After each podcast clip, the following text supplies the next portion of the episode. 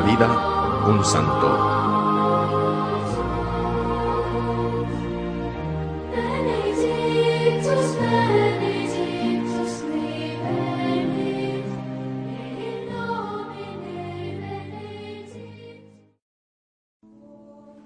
Hoy celebramos a San Juan de Ávila, que nació en Almodóvar del Campo, en Ciudad Real de España, en 6 de enero de 1499 o 1500.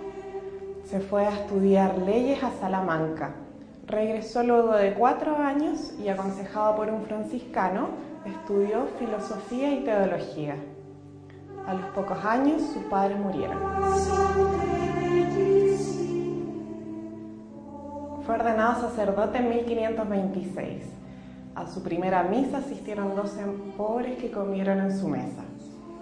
Repartió sus bienes a los pobres y se dedicó a la oración y a la enseñanza del catecismo. Quiso colaborar con la evangelización de América y encaminándose a Sevilla, se dispone a abrazar la vida misionera en México, colaborando con el obispo Juan Garcés en 1527. El encuentro con don Alonso de Manrique, arzobispo de Sevilla, le cambiará la trayectoria de su destino y lo encausa en tareas de evangelización en su diócesis y luego en otra de su entorno. Ante el éxito de su predicación por el ancho de la geografía andaluza, que produjo innumerables conversiones, tanto en la gente noble y adinerada como en los sencillos trabajadores, fue acusado falsamente ante el tribunal de la Inquisición. Estuvo procesado por este durante dos años, pasando el último de los años en la cárcel, donde salió libre de toda sospecha en 1535. Este mismo año, llamado por el obispo, marchó a Córdoba, donde conoció a Fray Luis de Granada. Allí organizó predicaciones por los pueblos, obteniendo muchas conversiones de personas importantes. Dedicó también mucho tiempo al clero para quien fundó centros de estudios como los colegios de San Pelagio y de la Asunción. Al año siguiente, se desplazó a Granada, a donde fue llamado para ayudar al arzobispo Gaspar de Ábalos en la fundación de la universidad. En esa ciudad tuvo lugar la conversión de San Juan de Dios, quien después de haber escuchado las predicaciones del padre Juan de Ávila, decidió dedicar su vida a los pobres, enfermos y menesterosos. El grupo sacerdotal de Juan de Ávila se formó en Granada hacia el año de 1537.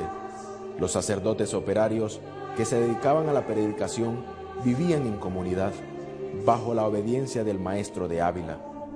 Él les aconsejaba rebustecer su vida interior, recibir frecuentemente la confesión y comunión, hacer dos horas de oración de mañana y de tarde y estudiar el Nuevo Testamento.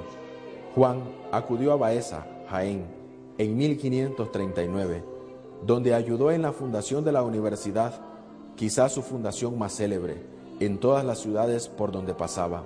Procuraba dejar la fundación de algún colegio o centro de estudio para sacerdotes, tres colegios mayores o universidades y once colegios. Desde 1551 comenzó a sentirse enfermo. Las molestias de su enfermedad le obligaron a residir en la ciudad de Montilla, provincia de Córdoba, hasta su muerte. Casi toda su actividad apostólica se desarrolló en el sur de España, hasta el punto de ser conocido como el apóstol de Andalucía. Su retiro le dio la posibilidad de escribir con calma sus cartas y preparar mejor sus sermones y tratados. De todas partes le pedían consejo obispos, personas de gobiernos, sacerdotes y seminaristas, discípulos, conversos, personas humildes, enfermos, religiosos y religiosas.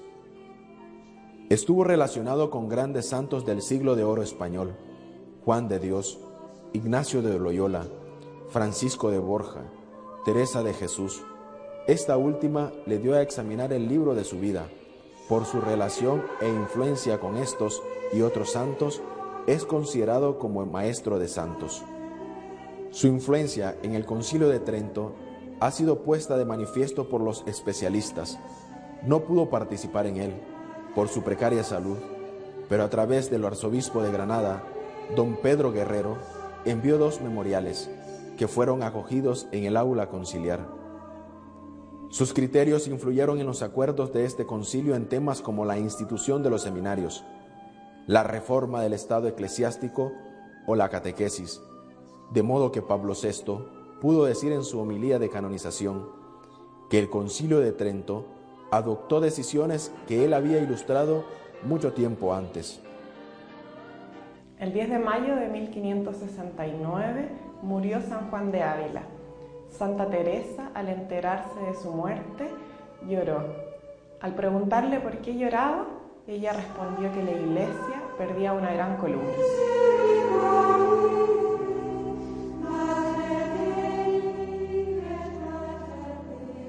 De sus principales virtudes fue su gran amor a la Eucaristía. Ya enfermo, quería llegar a una ermita a celebrar misa, pero se sintió imposibilitado. Fue ahí donde el Señor se le apareció y lo animó a llegar a la meta. Destaca también su creatividad e ingenio ante las necesidades de la vida cotidiana, de la gente sencilla y de la evangelización a los más sencillos.